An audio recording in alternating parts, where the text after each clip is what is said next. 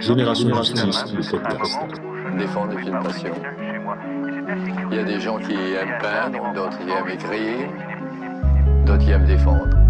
Je pense qu'un avocat qui n'aime pas défendre ferait mieux de faire autre chose.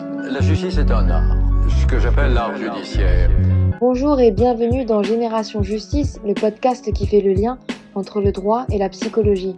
Nous avons voulu finalement donner la parole à ceux qui, dans notre société en constant mouvement, dans notre société qui a soif de justice face à de nombreuses défaillances tant légales que dans le système carcéral ou judiciaire, à ceux qui sont les garants des droits, de la loi et qui, sur le terrain, sont finalement les piliers de la démocratie. À travers des mots inspirants, à travers des mots de droit, à travers des mots de la loi, finalement, ce vers quoi on arrive, c'est à l'être humain. On se retrouve aujourd'hui dans cet épisode un peu spécial de Génération Justice avec à nos côtés l'ancien magistrat et l'ancien avocat Albert Lévy, connu pour son éthique euh, et aussi pour un parcours de vie aussi riche qu'avec euh, des épreuves qu'il a traversées. Nous sommes vraiment heureux de pouvoir aujourd'hui euh, faire son portrait, mieux le connaître et puis qu'il nous décrive un peu son parcours. Alors Albert Lévy, merci beaucoup d'être parmi nous. Et cette première question est une question presque rituelle dans notre podcast. Est-ce que être magistrat a été une vocation pour vous? J'avoue que j'ai emprunté le, chemin de la magistrature par de nombreux détours.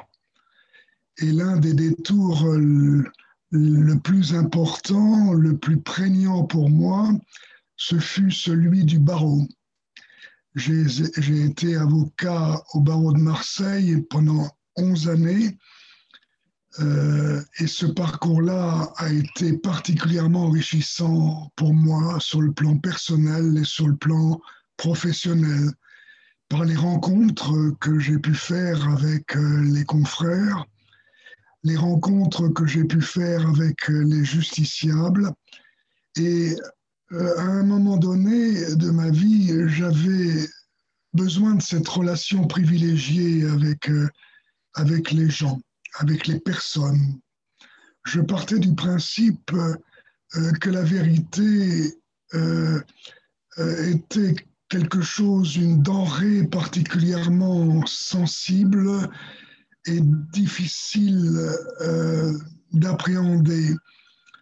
je, je, pense que lorsque l'on est avocat ou magistrat, on doit appréhender la vérité par le prisme de cette confrontation d'humilité entre, d'une part, euh, les, certitudes que l'on peut avoir sur euh, les faits commis délictueux, par exemple, et euh, les doutes dont on doit être nécessairement emprunt et c'est cela la vérité, en tout cas la vérité judiciaire.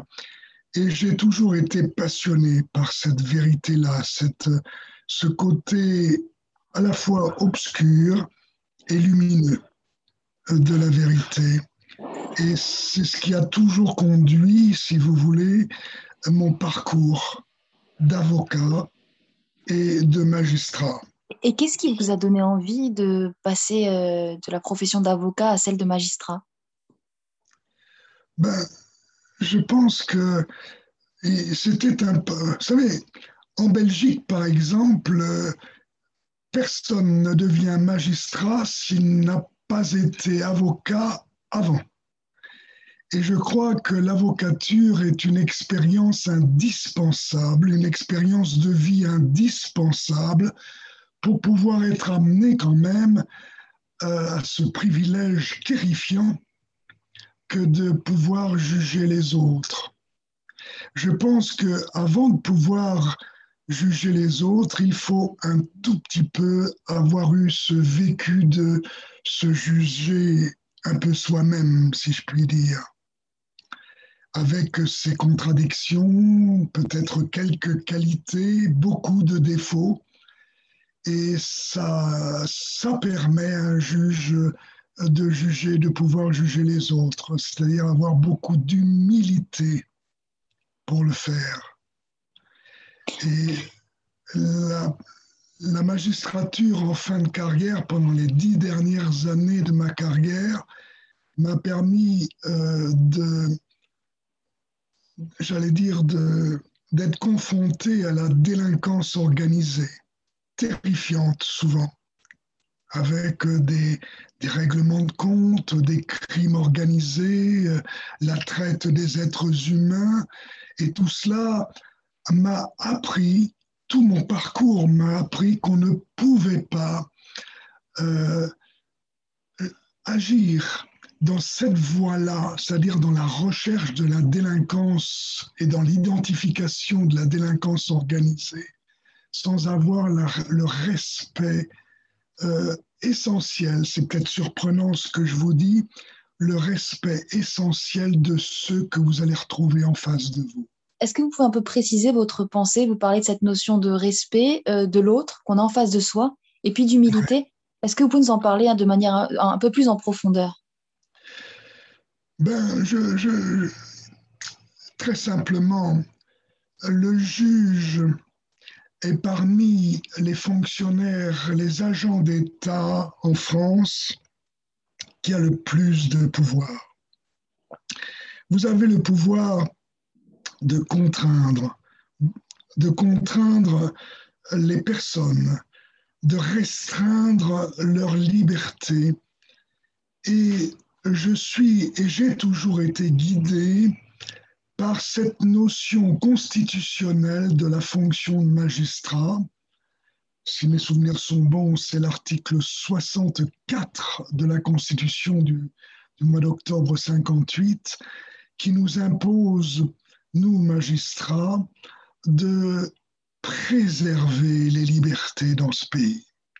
Et c'est une notion qui échappe non seulement euh, à ceux que l'on juge, qui ne le savent pas souvent, mais souvent à ceux qui jugent et qui l'oublient. J'en veux pour preuve, j'en veux pour preuve, est-ce une preuve?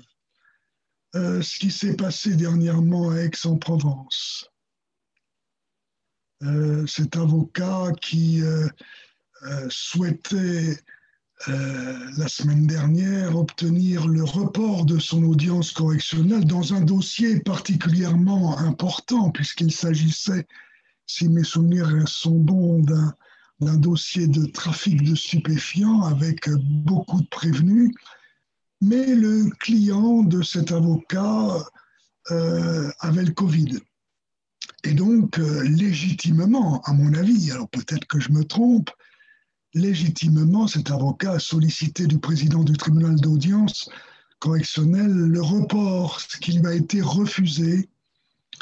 Et euh, ce qui était assez paradoxal, et c'est le paradoxe de tous les jours dans la justice, c'est que le président qui refusait le report de cette affaire, en tout cas la disjonction, en tout cas du cas de cet avocat, euh, refusait également euh, de voir euh, ce, justiciable se présenter à l'audience parce qu'il avait le Covid. Vous voyez un peu le, paradoxe que générait cette, cette affaire. ne pas perdre de vue que il y a la procédure, il y a le droit et il y a l'aspect humain des choses.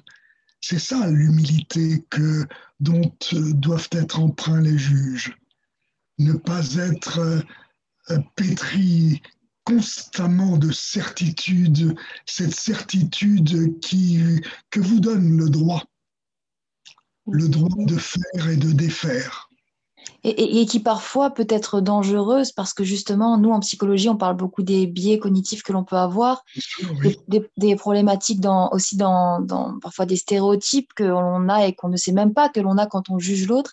Et nous avons récemment réalisé un entretien avec euh, maître Karim Moran Laouzi qui parlait justement d'une audience dans le grand banditisme et qui faisait référence à, un juge qui avait parlé avec beaucoup de respect à tous les prévenus qui, qui faisaient du grand banditisme et, et ces prévenus qui ont finalement été condamnés, on remercie le juge pour, cette, euh, pour cet humanisme, pour cette humanité dans la parole. Est-ce que le fait qu'aujourd'hui, on remarque à ce point l'humanisme, quand il est présent dans ces salles d'audience, ne montre pas qu'il y a peut-être une problématique de déshumanisation euh, dans notre justice d'aujourd'hui? Oui, la justice euh, se déshumanise depuis plusieurs années. La justice, si vous me passez ce néologisme, s'algorithmise, la justice se virtualise de plus en plus, et j'en veux pour preuve euh, déjà euh, dans le droit fil de cette déshumanisation, la suppression faite par la ministre de la Justice Belloubet, la suppression du juge d'instance. le juge d'instance qui était par excellence le juge, j'allais dire, je le dis, le juge du peuple, le juge de ceux qui souffrent, le juge de ceux qui ont besoin d'être entendus, écoutés, lorsque euh, ils ne payent pas leur loyer, leurs créances, lorsqu'ils ne parviennent plus à faire le lien entre leur profession et leurs enfants parce que euh, ils n'ont pas de toit où dormir ou les loger. Voilà, je suis un un de ceux qui pensent que euh, l'état de nécessité dans, laquelle, dans lequel se trouvent les gens aujourd'hui n'est pas suffisamment exploité, judiciairement parlant. Euh, j'ai, il y a peu de temps, écrit une tribune sur l'infraction nécessaire. Cette infraction nécessaire, c'est celle qui est commise par tant de gens, en France en tout cas, pour se nourrir, pour se loger, pour survivre, et qui ne peuvent pas faire autrement que de commettre une infraction pour euh, euh, nourrir leurs enfants, euh, de voler, de d'entrer par effraction dans des habitations non habitées pour pouvoir se protéger du froid, ou dans des voitures pour y dormir et passer la nuit. Et c'est le courant de milliers de personnes, pour ne pas dire de millions de personnes en France, quand on sait que le seuil de pauvreté atteint 10 millions de personnes ici dans ce pays. Mm. Et euh, c'est ça que la justice déshumanisée dont vous parlez, virtualisée, algorithmée, qui s'éloigne du justiciable, ne pourra, pas, ne pourra plus rendre. C'est cette justice-là. Si tant est que les juges aient l'intention de, d'appliquer euh, l'état de nécessité, qui est une règle de droit, qui est une règle de droit initiée en 1898 par le bon juge Magnot et qui a été reprise ensuite euh, euh, dans les années 80, 70 ou 80 par le Code pénal. Mais cette règle n'est jamais utilisée malheureusement, ou très peu. Est-ce que vous, Albert Lévy, aujourd'hui, euh, vous, vous pourriez dire que vous avez confiance en notre système judiciaire? J'ai confiance aux hommes et aux femmes, bien entendu, qui rendent, si tant est qu'on les rende libres de cette hiérarchie pesante, cette dépendance pesante qui existe entre le juge, et pas seulement le juge du parquet, mais également le juge du siège, face au pouvoir. Euh, cette indépendance-là n'existe pas. Soit elle n'existe pas sur le papier, sur le statut, soit elle n'existe pas dans la conscience de de beaucoup de juges, il y en a, mais cette indépendance est, réduite. Elle est réduite. L'indépendance ne veut pas dire faire ce que bon vous semble. L'indépendance doit s'inscrire dans ce que je disais tout à l'heure, à savoir la préservation des libertés. C'est la première vocation du juge. Et cela, on ne le dit pas suffisamment. La première indépendance, c'est la faculté qu'ont les juges de faire respecter la liberté de ceux qui doivent être jugés. Euh, je, crains, vous, me demandiez si j'avais confiance encore. Comment voulez-vous avoir confiance? Comment voulez-vous avoir confiance quand on voit tout ce qui se prépare et ce,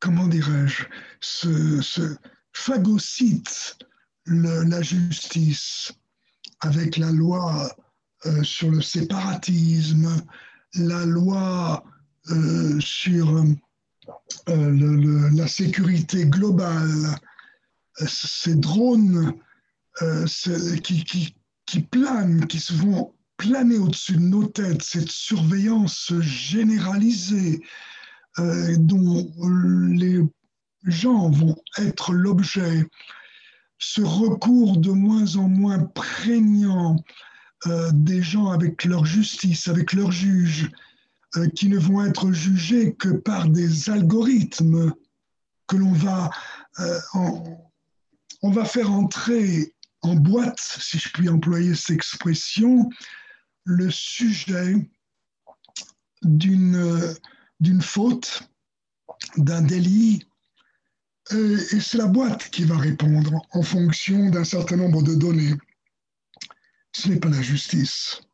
Ce n'est pas la justice. Parfois, même pour nos générations à nous, on peut avoir l'impression que, que ce soit cette question d'algorithme que ce soit un, juge qui va, nous, qui va nous faire face, c'est un peu comme s'il y avait euh, une séparation entre les justiciables et les juges qui sont aussi des citoyens au lieu d'y voir une égalité et une construction, quand on dialogue avec euh, bah, nos générations, on peut avoir l'impression que plus personne n'a confiance ni en la justice, ni en ses juges, avec une impression aussi que selon qui l'on est, on n'a pas le même, euh, la, même possibilité dans la justice. Et puis on en revient à la phrase de Élise Arfi, l'avocate qui, qui me parle, qui est chacun sa. qu'on est devenu aujourd'hui un peu dans une idée de chacun sa chance, chacun son juge dans le sens où il y a de l'aléatoire, hein, il y a, et, puis, et, puis parfois il y a effectivement, alors moi j'appelle ça des stéréotypes ou des, ou des biais, mais il y a parfois aussi beaucoup de politisation dans notre justice. Tout d'abord, euh, je fais un, petit saut en arrière. J'ai été trois années durant président d'un tribunal d'instance, juge d'instance. Et j'ai beaucoup appris j'ai beaucoup appris et j'ai pu mettre en perspective tout ce que j'avais su de ce qui frappait en termes de malheur les gens. Et j'avais compris déjà que on n'est pas propriétaire ni du justiciable ni de son dossier. Et j'ai le souvenir que lorsque je démarrais mes audiences d'instance, où il y avait quelquefois 100 ou 200 personnes dans la salle d'audience, on avait 100 ou 150 dossiers à euh, pas juger tous, mais en tout cas à évoquer, les gens étaient terrorisés. Et j'avais mal pour eux. Et la première chose que je leur disais, c'était ceci, dans toutes mes audiences d'instance, et même dans mes audiences correctionnelles d'ailleurs, que je présidais, que j'ai présidé. La salle d'audience, ce n'est pas ma salle d'audience. Elle est dans un palais de justice, ce n'est pas mon palais de justice c'est votre palais parce que c'est votre maison de justice. Parlez-moi sans crainte. Dites tout ce que vous avez à me dire, je vous écouterai. C'était les premiers mots que je prononçais pendant ces trois années d'audience civile ou de police que je présidais lorsque j'étais juge d'instance à Vienne dans l'Isère. Et donc ça vous montre à quel point, lorsque ces gens arrivent apeurés, pour ne pas dire terrorisés, soit on s'en fiche complètement et on se dit, c'est moi le maître, c'est moi, le, c'est moi qui pose les questions. Combien de fois je l'ai entendu cela? De la bouche d'un président C'est moi qui pose les, questions et vous y répondez que lorsque je vous ai posé les questions. L'humilité dont on parlait tout à l'heure, la modestie, on est investi par la connaissance du droit. Mais ce n'est qu'un dixième de ce que représente notre fonction. Bien que le droit a une importance capitale dans ce que nous faisons, vous voyez ce que je veux dire? Oui. Mais ce n'est qu'un dixième de ce que nous représentons, de, de, ce que nous devons représenter pour euh, les justiciables. Déjà leur enlever la, la crainte, lorsqu'ils rentrent dans un palais de justice, alors vous vous rendez compte maintenant, aujourd'hui, sous les portiques, fouillés, questionnés, c'est pas simple déjà pour entrer dans un palais de justice.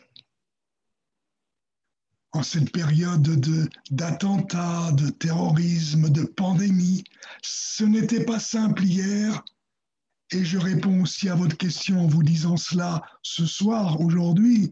C'est encore moins simple aujourd'hui que d'aller en justice, d'accéder à sa justice. L'accès au droit, l'accès à la justice est réduit à peau de chagrin aujourd'hui. Et il faut faire des efforts. Et les premiers efforts doivent être faits, accomplis par les juges et les avocats aussi. Et, les et est-ce, aussi. Et est-ce que sur votre chemin, vous avez croisé beaucoup de juges euh, qui ont cette même humanité, oui. cette même éthique qu'on sent en vous? Oui, oui, bien sûr. Heureusement, je ne suis pas un, un être, euh, voilà, jeté du ciel. Euh, on est plein comme ça. Alors, bien entendu, euh, il ne faut pas que je vous cache une chose, c'est que je suis au syndicat de la magistrature. Alors, bien entendu, ça ne plaît pas à beaucoup. Hein. Alors, il y en a beaucoup de gens comme cela qui sont humbles face à la chose judiciaire. Il y en a beaucoup au syndicat de la magistrature, il y en a ailleurs, il y en a beaucoup ailleurs. Mais ça aide quand même. Mais vous savez, euh, Albert Lévy, même au-delà de, de toutes ces questions, voilà, de comment est-ce que ça peut être traité, ces sujets de justice dans les médias et dans ceux qui veulent créer le buzz, c'est quand même rare aujourd'hui, et j'en reviens peut-être à ma génération, d'entendre un discours euh, d'un juge qui parle avec autant d'égalité entre lui et celui qu'il va juger. Et je parle souvent de la thèse de Boris Cyrulnik, le psychiatre, qui parle de la notion de résilience. Là, on parle de la délinquance, par exemple, tous ces jeunes qui, euh, qui vont passer par le deal ou par, par certains méfaits parce qu'ils n'ont pas d'autres moyens de se construire et qu'en fait, aucune porte leur est ouverte. Et ces hypothèses-là, quand on a un dossier, un numéro, qu'on juge aussi dans une justice effectivement qui manque de moyens, moi j'ai l'impression, en tant que psychologue, que parfois on passe complètement à, à côté de l'histoire d'un sujet qu'on n'a plus qu'accès à son dossier, mais qu'en plus de ça, il manque le côté humain de pouvoir s'adresser à l'autre, euh, yeux dans les yeux, droit dans les vrai. yeux. Et c'est pour ça que c'est et pour ça que c'est marquant pour moi que vous, vous, vous parliez comme ça et que j'espère que beaucoup de, de, de, de, jeunes et moins jeunes que les gens vont vous entendre parce que ça ça redonne confiance finalement dans ces hommes qui sont la justice et puis notre société qui doit se fonder sur la justice. Mmh. Alors vous, dans votre parcours, il y a quelque chose de marquant. Vous avez aussi vécu l'injustice avec une cabale qui, enfin j'appelle ça une cabale, on peut appeler ça autrement. Bon, moi j'appellerais ça une cabale qui a été euh, euh, créée contre vous. Est-ce que vous pourriez m'en parler un peu plus? Ah, j'essaie d'oublier tout cela depuis une vingtaine d'années. Euh, C'était une époque où j'étais substitut du procureur chargé du banditisme à Toulon. Et la première chose que l'on ressent lorsqu'on est au parquet, euh, c'est l'instrumentalisation dont les magistrats du parquet peuvent être l'objet. Soit on laisse, soit on ne laisse pas faire. Et j'ai refusé de laisser faire. J'ai refusé de laisser faire pour éviter que ceux qui rencontrent la délinquance sans véritablement la chercher soient punis et que les nantis du crime ne le soient pas. Et ça, ça m'a coûté. Ça m'a coûté parce que euh, vous pouvez déférer tous les voleurs à l'étalage que vous voulez, encore que maintenant euh, on évite de les déférer, mais on les poursuit quand même, même lorsqu'ils sont en état de nécessité.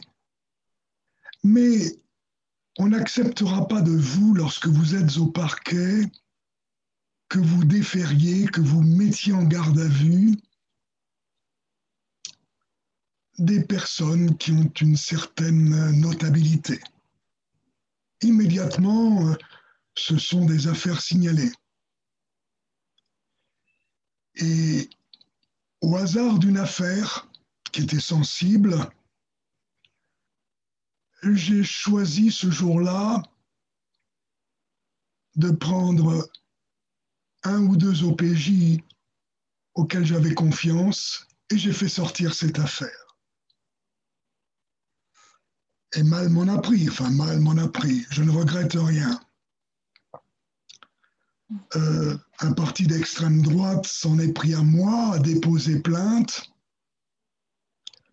Et euh, comme un seul homme, ma hiérarchie judiciaire a monté un dossier contre moi avec les renseignements généraux à Paris, avec le ministre de l'Intérieur de l'époque, un dossier de violation de secret de l'instruction. Vous vous rendez compte? Un dossier de violation de secret de l'instruction. Mon PV, mon procès verbal d'audition qui révélait les faits délictueux mettant en cause l'extrême droite à l'époque, se retrouve dans les colonnes d'un hebdomadaire, mon PV. Et puis voilà, mise en examen, euh, d'abord garde à vue, interpellation chez moi avec mes enfants un dimanche, avec mes enfants dans les bras, une dizaine de gendarmes en civil qui m'interpellent, qui me mettent à l'arrière d'un véhicule et qui me conduisent au palais de justice pour être mis en examen, menacé euh, de détention provisoire à une condition euh, de transformer cette détention provisoire en contrôle judiciaire si j'admettais que j'étais fou et que je voyais des fascistes partout. Mmh. Nous étions à Toulon à l'époque de l'extrême droite. Inutile de vous faire un dessin. Euh, bien entendu, je n'ai pas avoué ni voir de fascistes partout, ni non pas, ne pas en voir. Mais toujours est-il, c'est que la machine judiciaire a duré dix ans comme cela. Et euh, je fus sauvé par un ministre de la Justice, Elisabeth Kiko, hmm. euh, qui m'a exfiltré de Toulon et je suis, j'allais dire, j'ai fini presque ma carrière à Lyon dans un placard doré pendant quelques années au parquet où je n'avais rien d'autre à faire que de parler de tableaux d'art et euh, avec mon procureur, qui était un fin connaisseur Et je n'ai rien fait pendant pratiquement dix ans, dix ans jusqu'à ce que je sois reconnu innocent de ces faits. Et ça a dû être extrêmement, euh, ça a dû être extrêmement traumatisant pour vous ces dix années. C'est marquant, encore aujourd'hui quand je vous en parle. Voilà. Comment, comment, vous avez réussi à résister à cette injustice, mais aussi à cet harcèlement judiciaire? Vous parliez de vous, euh, vos enfants dans les bras, et puis des gendarmes qui débarquent chez vous. Comment vous avez réussi à faire face et à survivre à une telle épreuve? En étant persuadé que je en étant persuadé que je n'avais pas œuvré au mépris de l'intérêt de la loi, que je n'avais fait que mon travail. Et est-ce que vous qui, vous qui avez rendu justice, qui avez œuvré pour la justice et qui êtes un homme juste, est-ce que vous voyez un sens au fait que vous avez été confronté finalement euh, sur votre parcours de vie à la pire des, des, injustices? Je ne sais pas si je suis un homme juste. Euh, j'essaie de m'approcher de cette justesse-là. J'ai des défauts et des qualités vraisemblablement, mais j'ai des défauts aussi. Mais j'essaie de, de, de, remédier à tout cela. Euh, vous savez, dans chaque personnage, de chaque personnalité, il y a, il y a des coins d'ombre, il y a des coins de lumière, et j'essaie de, de, faire en sorte que la lumière soit toujours là où il faut qu'elle soit, et de ne pas, et de ne pas sombrer. C'est facile de sombrer, vous savez, c'est plus facile de sombrer dans l'instrumentalisation même intelligente dont, un juge peut faire l'objet que de sombrer, euh, c'est une facilité, que de sombrer dans euh, cette volonté de dire que euh,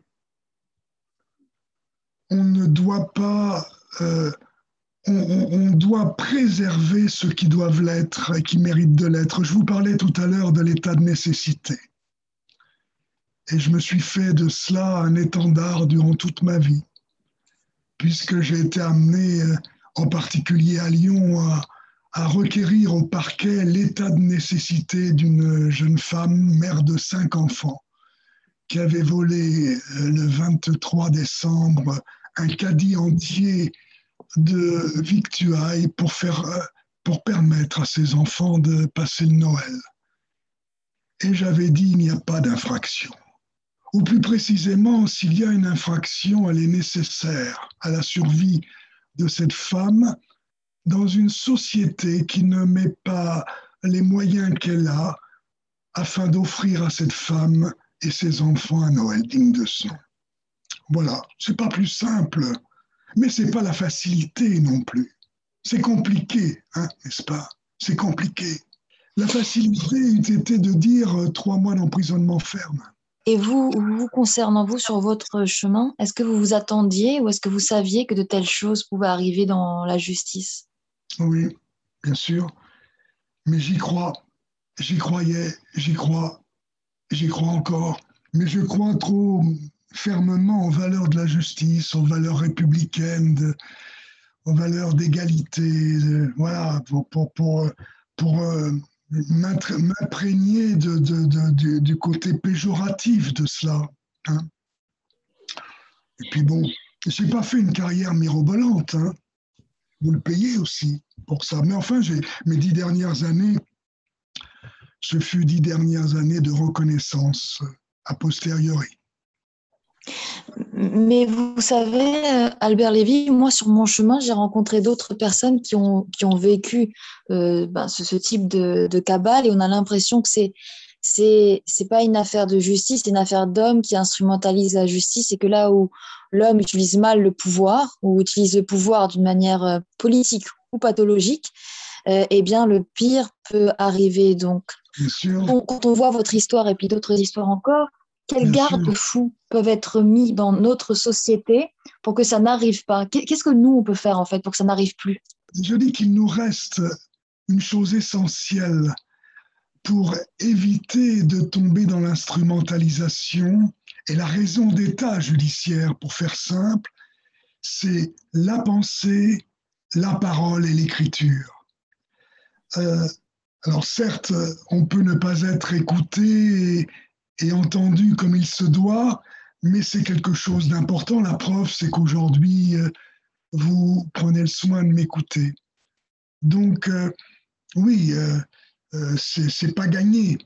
C'est pas gagné, mais peut-être qu'on y parviendra si un jour on modifie le statut de la justice. On a eu tellement de rendez-vous manqués à gauche comme à droite où on pouvait rétablir euh, l'indépendance du parquet, on pouvait euh, euh, rétablir dans le droit fil de la préservation des libertés. Hein, attention, l'indépendance. Hein, c'est pas l'indépendance pour mettre en prison tout le monde. Vous voyez ce que je veux dire? Cette indépendance qui vous permet de rendre une justice égale pour tous, pour les nantis du crime, comme pour ceux qui rencontrent la délinquance sans l'avoir foncièrement recherchée.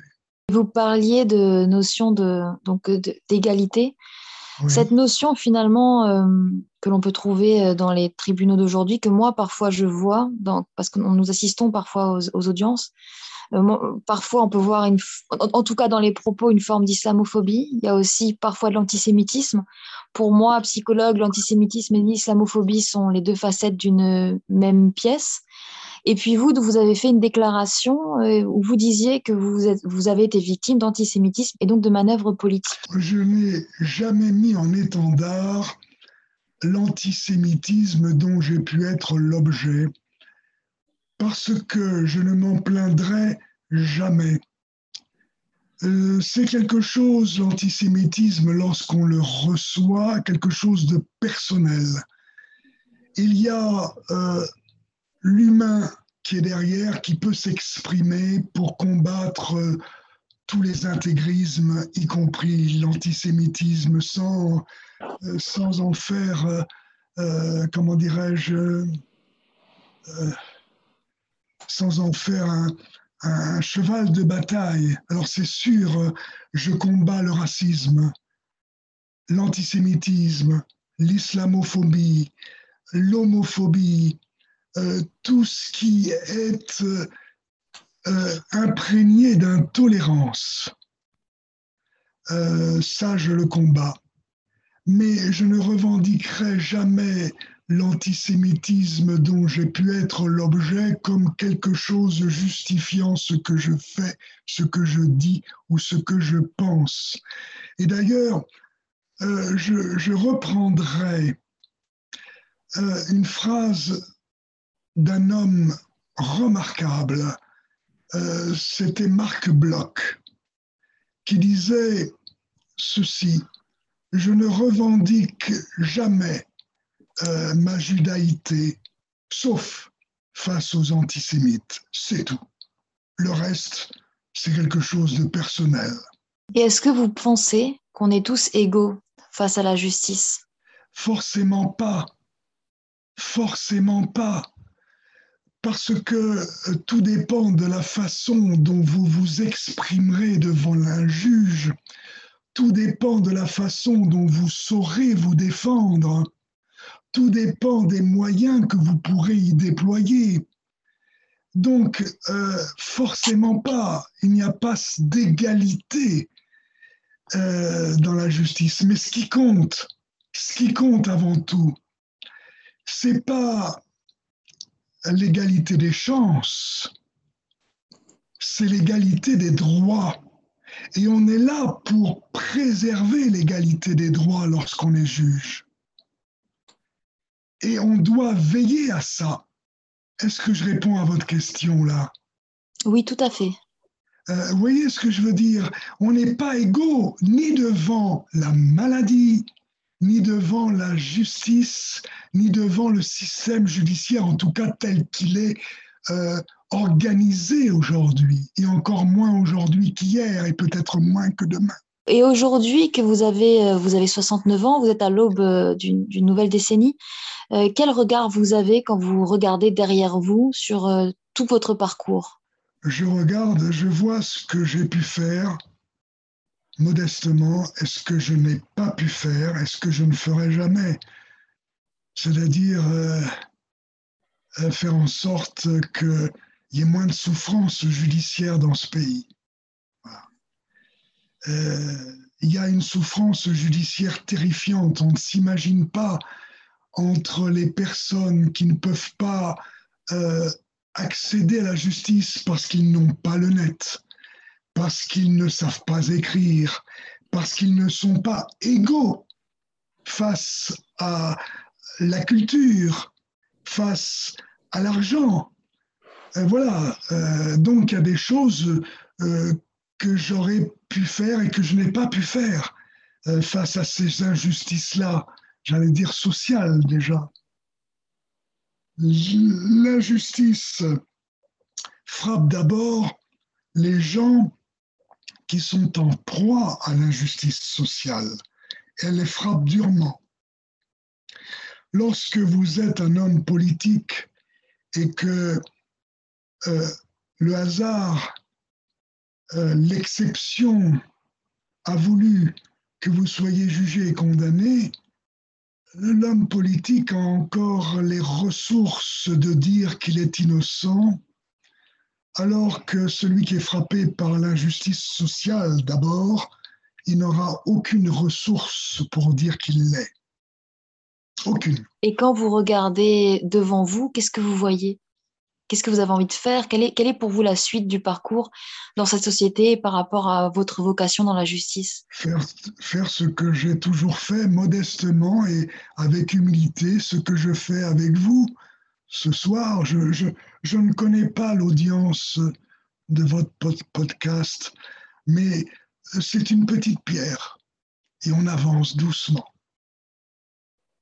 Alors votre, votre image des petites pierres me parle beaucoup. C'est aussi comme la question des gouttes d'eau dans, dans l'océan. Effectivement, vous colorez l'océan quand vous prenez parole. Et là, vous êtes en train de transmettre. Et euh, moi, en tant que psychologue, je trouve que c'est une transmission très importante. Je voudrais que nous revenions un peu sur votre, euh, votre enfance, parce que c'est toujours intéressant aussi de voir euh, où s'est construit les, les, premiers regards euh, d'une vie. Quelles ont été, vous, dans votre vie, les, votre première expérience de la justice ou de l'injustice? C'était, j'étais, à la, je sais pas si c'était à la maternelle ou à l'école primaire, oui. Où euh, euh, il y avait une maîtresse, une institutrice euh, qui n'aimait pas trop mon nom, je pense. Et c'est vrai aussi que lorsque j'étais tout petit, et je suis d'ailleurs toujours d'ailleurs pas petit, mais maladroit, j'étais très maladroit.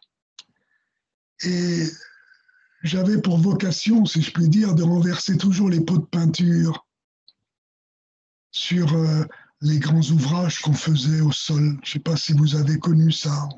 On mettait des feuilles les unes à côté des autres et on était, dit, on était une dizaine de petits, petits gamins à, peindre et, à, et à, à dessiner. Et je renversais systématiquement mon pot de peinture. C'est pas que je le faisais exprès, mais j'étais maladroit. Je, voilà. Et jusqu'au jour où euh, cette euh, institutrice m'a attaché les mains euh, et sur mon siège, vous savez, cette table en bois qu'il y avait à l'époque, on avait des blouses, et puis qui m'a laissé toute la matinée attachée comme ça, avec les mains, le, les mains liées. Voilà. C'était la première injustice que j'ai euh, supporté. Euh, bon, je l'ai jamais dit à mes parents, ou tard. Je l'ai dit très très tard à mes parents. Vous savez pourquoi vous l'avez dit tard à vos parents? Parce que j'avais honte. J'avais honte d'avoir renversé ce pot de peinture qui avait fait, euh, euh qui avait généré le courroux de mon maître, je, je pense. Et voilà, c'est tout. C'est vraiment la première injustice. Oh, j'ai pas eu mal aux mains. Hein. C'était une petite ficelle. J'aurais peut-être euh, pu me détacher, mais j'étais attaché, j'étais lié. C'est très intéressant. Et est-ce que vous avez eu des, modèles d'inspiration ou des figures d'identification dans votre enfance ou un peu plus tard qui vous ont aussi amené sur le chemin du droit et de la justice? Oh, c'était c'était les grands avocats. Euh, les grands avocats, en particulier Émile Pollack, avec lequel j'ai eu la chance de travailler quelques mois lorsque j'étais au barreau à Marseille avant son décès. C'était un grand privilège pour moi. Un avocat qui consacrait son avocature à plaider, à défendre. C'était un homme qui n'écrivait pas. C'était un homme de langage, un homme de mots, un homme du verbe. Et puis ensuite, euh, bien sûr, j'ai d'autres euh, d'autres références aujourd'hui, et notamment euh, une référence qui ne qui n'échappera plus de mon esprit, c'est Henri Leclerc, qui m'a défendu dans cette histoire judiciaire qui a duré dix ans. Voilà. dans, dans sa manière de vous défendre, qu'est-ce que ça vous a donné Qu'est-ce que peut-être ça vous a appris? Qu'est-ce que vous en gardez? Le réconfort d'un homme, d'un humain, d'un vrai homme euh, humain. L'humanité d'Henri Leclerc, l'humanité profonde de cet homme. Il, m'a su, il, a, il a su me redonner confiance en la justice, ouais. en la justice telle qu'elle pouvait être rendue. J'avoue que j'avais des doutes, mais euh, euh, la façon dont les choses avaient été ficelées au départ, avec euh, euh, de faux rapports, surtout de, faux rapports de la, la, la, DC, la DCRG, la Direction centrale des renseignements généraux. Et voilà. Et donc, il, a, il, a, il a su me redonner confiance, et puis bon, j'ai j'ai côtoyé pendant ces dix années un homme exceptionnel, Henri Leclerc. Henri Leclerc. Et par rapport à ce que vous venez d'évoquer, donc vous, vous avez été blanchi, mais est-ce que ceux qui ont monté cette cabale contre vous euh, ont, eux, du coup, dû faire face à la justice? Non. Non. Non. Ils se sont tus. Ils se sont tous tus. Et, comment on l'explique ça finalement, que vous pouvez être blanchi, mais que ceux qui vous ont causé ce tort sur une dizaine d'années euh, Pour la bonne et simple raison, c'est qu'on n'a pas cherché à, à vouloir remuer le couteau dans la plaie des uns et des autres, d'ouvrir une information judiciaire ou que sais-je, une enquête, pour savoir ce qui s'était passé. Euh, voilà, euh, c'était ainsi. Et ça se passe encore aujourd'hui où je vous parle ces choses-là. C'est-à-dire, de quelle manière ça se passe encore? Les injustices, les instrumentalisations. Il y en a plein. Mais je sais, c'est extrêmement choquant. Et, de la, et, de, et, nous qui maintenant essayons d'œuvrer, de, comme vous disiez, de petites pierres, goutte d'eau en goutte d'eau, qui essayons essayons d'œuvrer, on a l'impression qu'on ouvre une porte et en fait on est, on est finalement de porte en porte, on arrive sur un, sur un très grand chaos avec des personnes qui, qui, quand elles sont prises dans les dans l'étau d'une justice, d'une justice qui n'est pas juste et puis surtout qui est, qui est parfois très politisée, eh bien, on a, on a un grand sentiment d'impuissance. Donc, effectivement, quand, je vous, quand je vous entends, je me dis, mais est-ce que finalement, au bout du compte, on peut quand même arriver à ce que la justice se rende, puisque pour être réparé, on le sait, il faut quand même que les choses soient dites. Il faut penser à tous ces gens qu'on arrive à sauver et, qui est, et dont le sauvetage judiciaire, j'allais dire, est légitime. C'est tout. Il faut être humble. Humble pour tout. La vérité judiciaire, je vous en parlais tout à l'heure, c'est une confrontation douce ou, moins douce entre les certitudes, les doutes, entre les pressions, les intimidations, les instrumentalisations. C'est un bulldozer, la, la justice. C'est un bulldozer, la justice.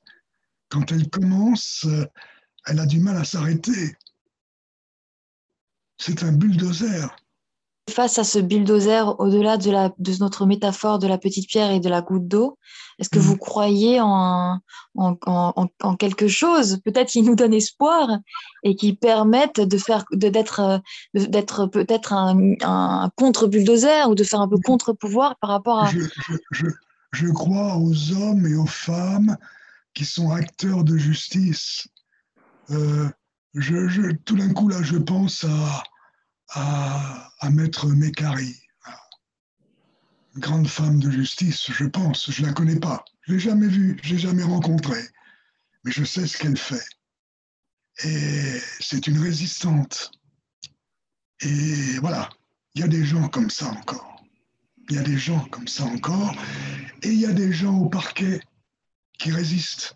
Et il y a des gens au siège qui résistent, même s'ils sont peu nombreux. En fait, le mot résistance est important. Il faut de la résistance. Oui. Et peut-être avoir conscience qu'il y a des luttes qui se mènent euh, parfois dans, dans, une très grande euh, non-transparence et que, en fait, on, on, doit faire partie de cette lutte oui. si on ne veut pas être les, les, les témoins, parfois témoins silencieux de, du, du, pire dans notre société. Oui. Euh, Est-ce que vous pensez que juger les hommes transforme l'être? Bien sûr. Bien sûr, soit elle vous raffermit, elle, elle, vous raffermit. Juger les êtres, ça vous raffermit tant dans vos torts que dans vos, vos, vos, vos, vos, capacités, vos qualités, vos défauts. Ça, ça vous raffermit.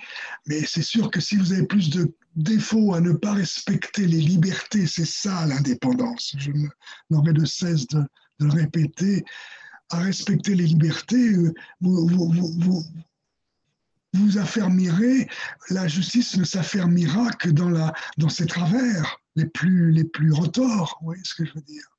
Et est-ce que vous, jugez les hommes, euh, vous a donné euh, un autre rapport au monde? Est-ce que ça vous a rendu plus peut-être conscient de la lumière, plus conscience de l'obscur? De quelle manière juger les hommes vous a, vous a transformé?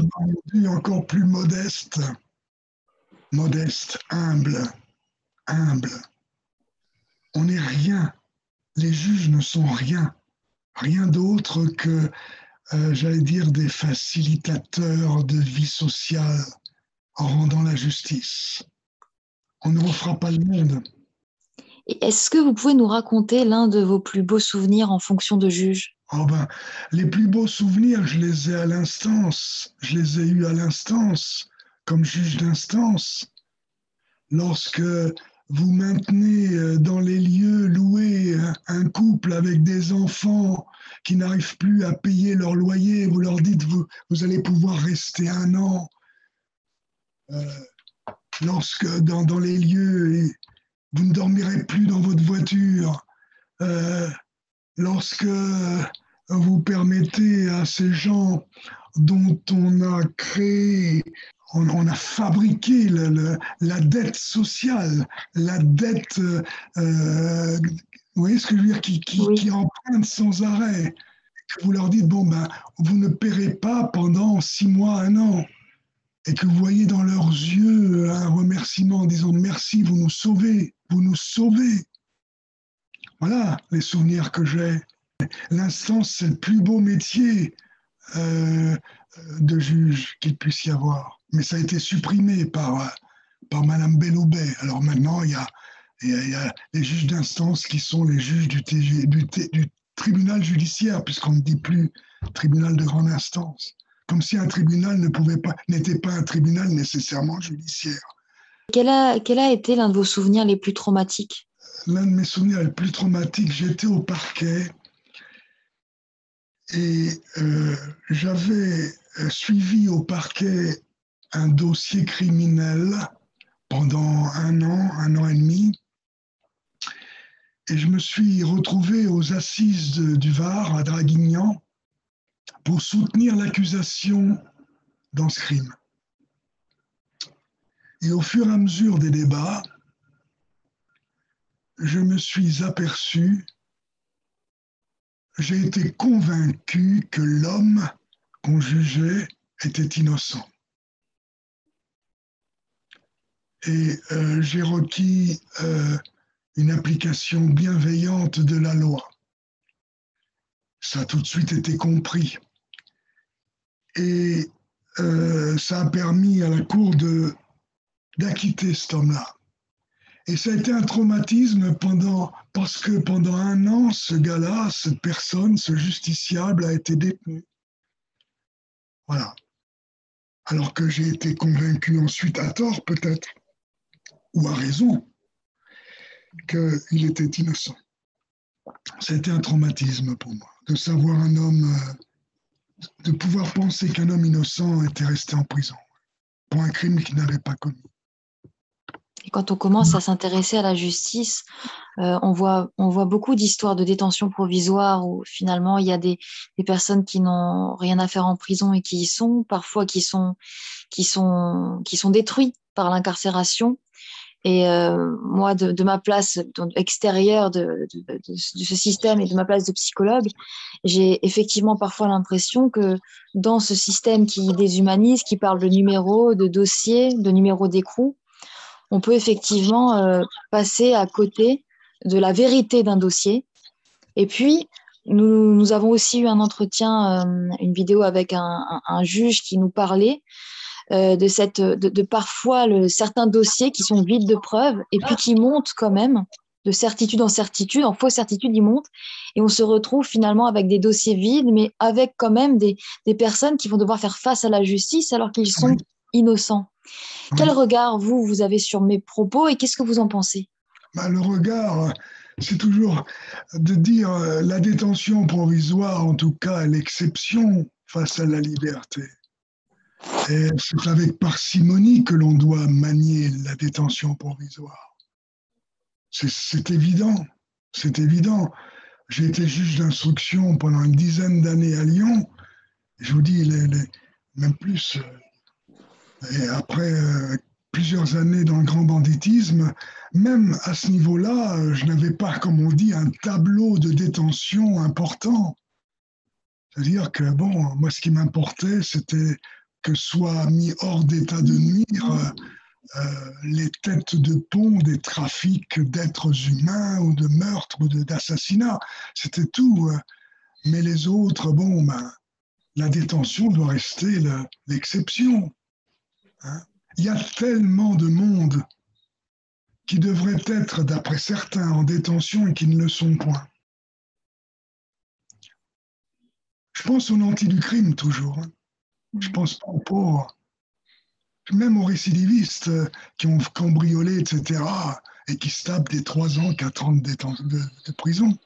Je pense à tous ceux qui, euh, qui, qui, sont corrompus, qui utilisent les deniers publics pour se servir des valeurs de la République plutôt que de la servir.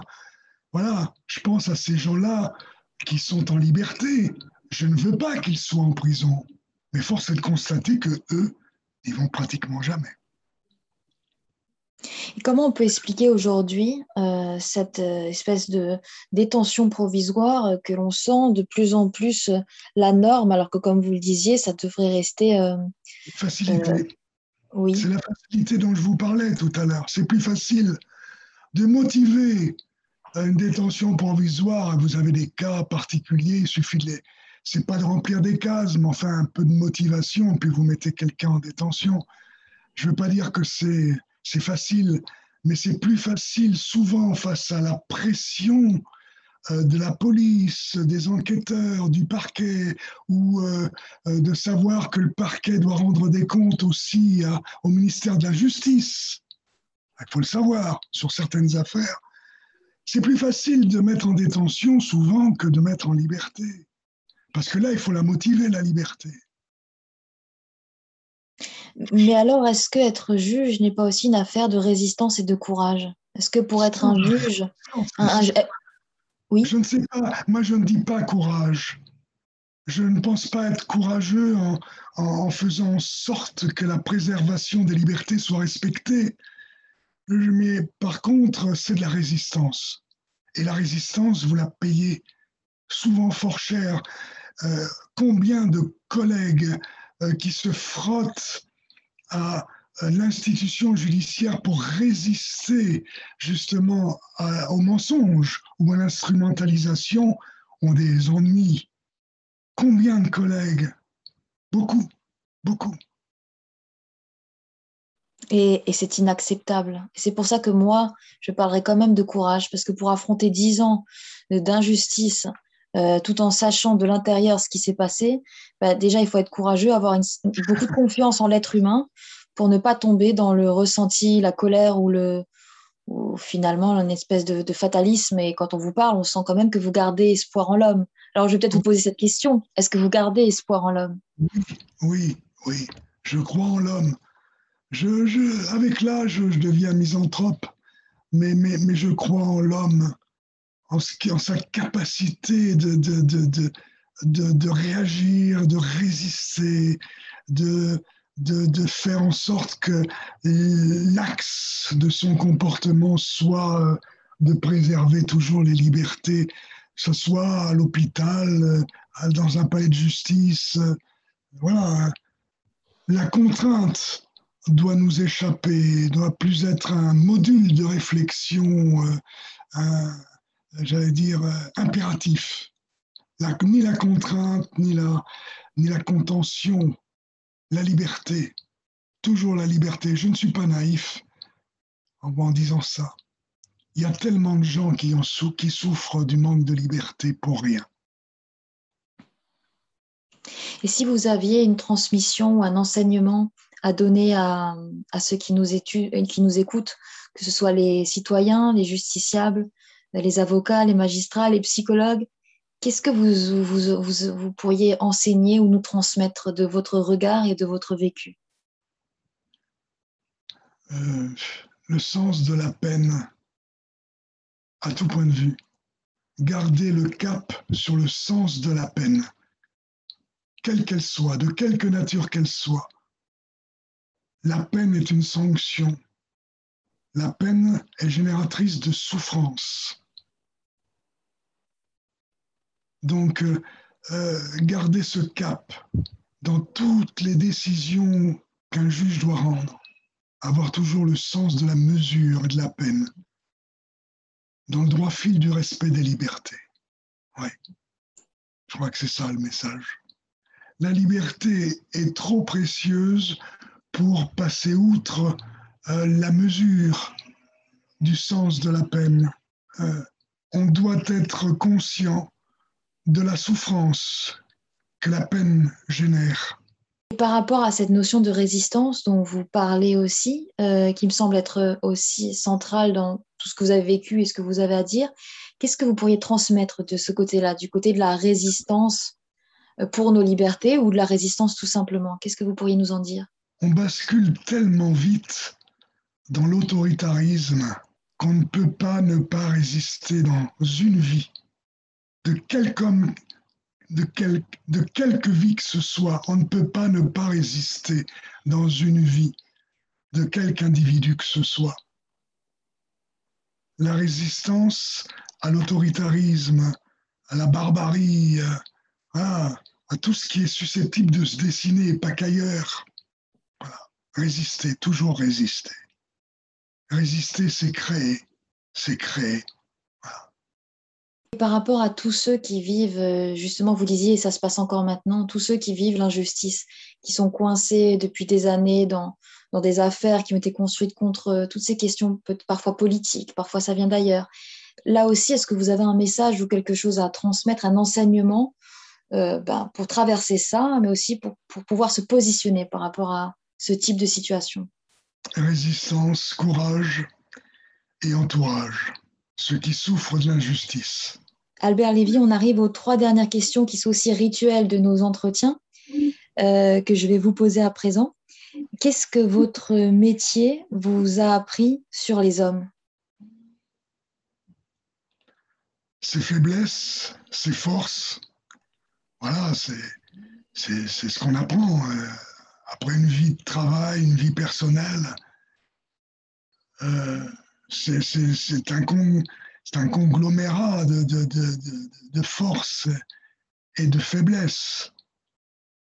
Euh, on, a plus de, on est confronté à beaucoup de faiblesses, plus de faiblesses que de force. Mais lorsque la force vous vient, elle vous permet de soulever les montagnes. Qu'est-ce que votre métier vous a appris sur votre pays? Que ce n'est pas un pays parfait, mais que je suis heureux d'y vivre. Et qu'est-ce que votre métier vous a appris sur vous? Euh, difficile à dire. Euh, de l'humilité, toujours de l'humilité. Je dois être humble. Voilà. On ne peut pas sortir de cette humilité. Pas d'arrogance, pas d'arrogance, pas de condescendance, pas de mépris. Voilà ce que j'ai appris. Pourtant, quelquefois, euh, j'aimerais être arrogant, condescendant, méprisant. J'évite, j'essaye. Quelquefois difficile. Merci beaucoup Albert Lévy pour cet entretien euh, qui est fort de transmission, qui redonne aussi euh, confiance en la justice, qui redonne confiance et humanité à ceux qui rendent justice. Et puis au-delà de ça, d'un point de vue philosophique, d'un point de vue psychologique et d'un point de vue éthique, euh, c'est un très bel entretien qui nous a apporté et que nous sommes vraiment heureux de pouvoir diffuser. Nous pensons que votre voix est, est importante à diffuser. Donc un grand merci. C'est moi qui vous remercie.